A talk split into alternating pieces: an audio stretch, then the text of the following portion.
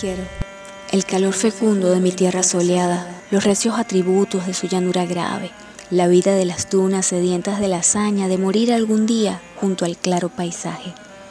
Quiero el silencio cierto, la arena removida, los cardones gigantes que emergen de la sombra, el horizonte inmenso de luces redividas y la loma y el rumbo que miran a la aurora. Quiero la madrugada que se anuncia en la aldea, donde el labriego espera que el sol madure el fruto y se renueve el verde dormido en la pradera.